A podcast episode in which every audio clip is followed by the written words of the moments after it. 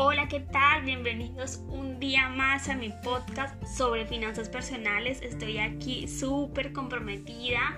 Hoy martes 9 de febrero del 2021 y pues hoy traigo un tema muy muy eh, peculiar y pues eh, lo escucho últimamente un montón ya que engloba eh, varios términos de finanzas como son el registro, eh, el registro de gastos, el presupuesto, el ahorro y algo también muy muy importante, tener claridad en lo que queremos. Y bueno, empezando con el minimalismo. ¿Qué es minimalismo? Pues el minimalismo es tener la conciencia de que con menos podemos vivir mejor, sacándole partido a, sacándole partido a esas cosas que tenemos. Un minimalista es quien tiene muy claro eh, sus cosas, lo que es esencial en su vida.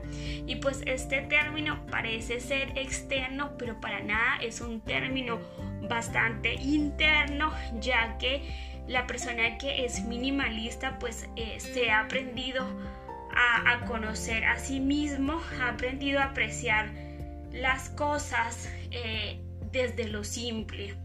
Maricondo pues eh, nos recomienda desprendernos de aquellas cosas que no nos hacen felices. Entre más cosas tenemos, menos capacidad eh, para apreciarlas. Dicho de otra forma, es como que tenemos mucho ruido y pues por lo tanto es como, como eh, casi imposible poder, poder disfrutar de todo aquello que tenemos.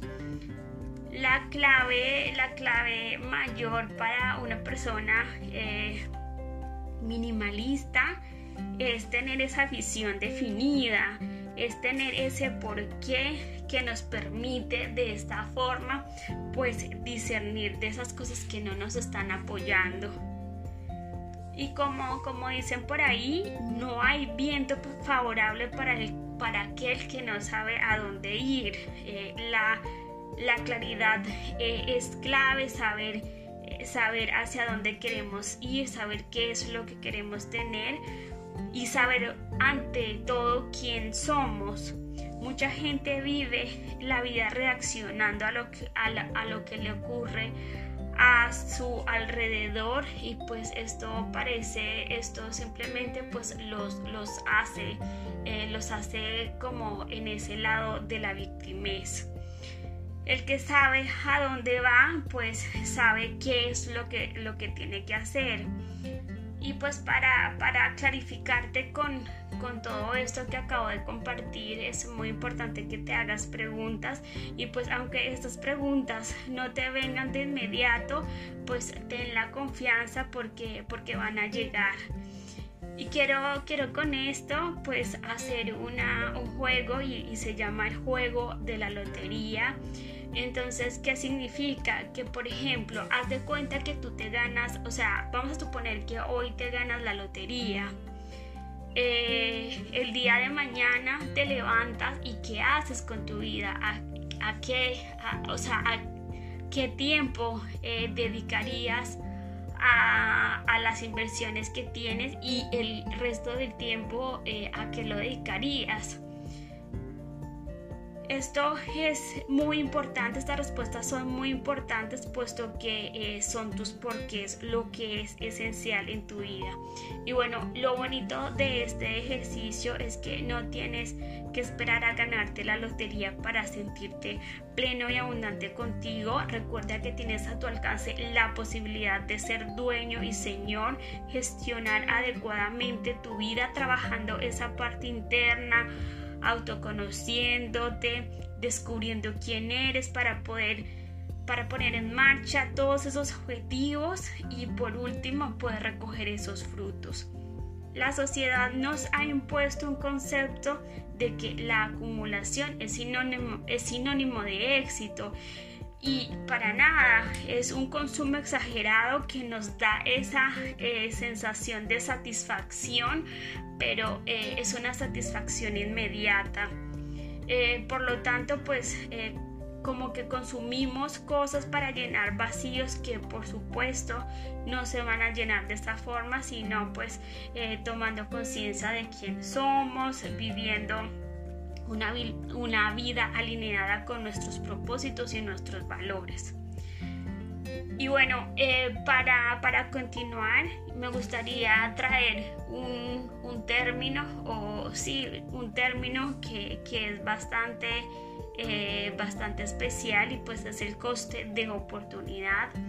Y pues este coste de oportunidad es ser consciente que si estamos eh, destinando dinero, por ejemplo, a pedir comida a domicilio, y pues estamos destinando, vamos a suponer, eh, mucho dinero a este fin, lo que vamos a hacer es que no, eh, no vamos a tener dinero para invertir en una experiencia que sí que, que, sí que nos puede proporcionar más felicidad. En este caso, pues, por ejemplo, un viaje en, este punto no es cuestión, eh, no es cuestión de, ser tacaños para nada, sino que es un punto de saber elegir en dónde pongo el foco. Y, bueno, eh, me gustaría entonces traer, traer eh, tres, tres puntos para lograr un minimalismo financiero. Y pues lo primero que hablo prácticamente en todos mis podcasts sobre este asunto y es tener esa relación sana con el dinero, es reconocer eh, patrones limitantes y es saber que, eh, que ese es saber que desde ese punto, desde esos patrones limitantes, pues no vamos a crear nada extraordinario, por supuesto.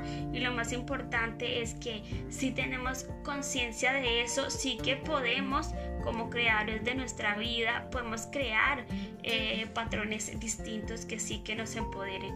Recuerden también, por último, que eh, tener una gestionar adecuadamente, o sea, tener esa relación sana con el dinero es un 80% de, eh, del juego del dinero, un 20% sería la parte de la gestión. Y, bueno, el segundo punto eh, para lograr un minimalismo financiero es, em, eh, es el registro. Y pues qué decir del registro, que según encuestas y según entrevistas, la mayoría de personas no registran sus gastos. Eh, con lo cual pues eh, mucha gente no sabe a dónde va su dinero sino hasta mucho tiempo después. En el caso este de, de, la, de la, comida a domicilio, pues quizás en este punto pues eh, no, no sabríamos cuándo nos hemos gastado esta cantidad de dinero, sino hasta que llegue el extracto de la tarjeta a fin de mes y quizás en ese momento es que ya ni nos, ni nos acordamos de la, de la comida que comimos. Y luego pues eh, en este punto eh, es, hacer este registro y, es clave ya que, eh, ya que pues sabemos a dónde se va el dinero. Y pues es también darle la oportunidad, darnos la oportunidad de hacer las compras conscientes. El, el, segundo, digo, el tercer punto es el presupuesto y, es, eh, y este, este paso se hace viniendo desde el futuro, es como lo que preveo eh, en, lo que me voy a gastar el dinero y pues nos permite tener esa visión de cuánto dinero necesitamos en el, eh, en el futuro.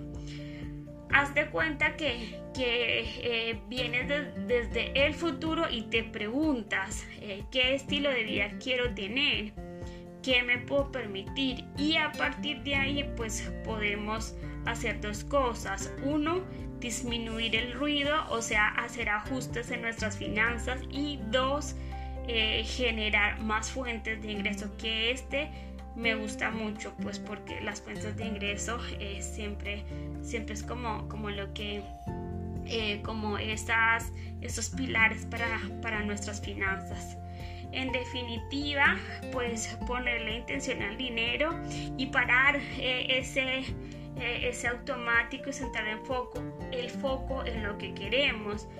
Con esto pues nos posicionaremos fuertes siendo creadores y, pues no estaremos como víctimas, siendo víctimas de las circunstancias, adueñándonos eh, con todos estos pasos plenamente de nuestra economía y siendo proactivos con ella.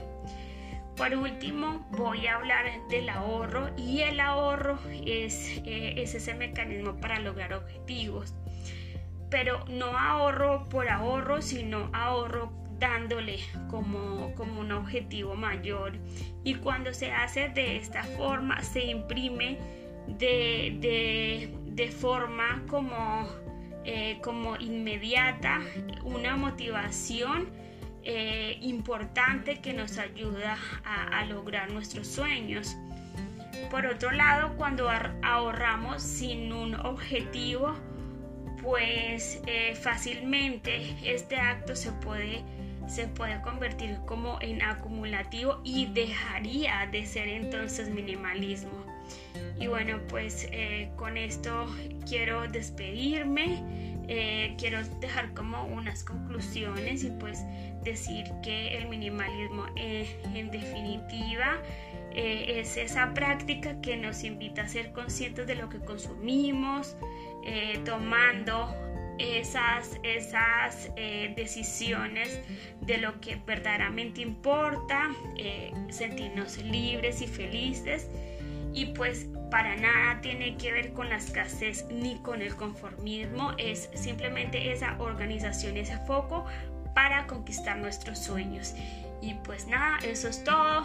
Un abrazo, nos vemos en un siguiente podcast. Adiós.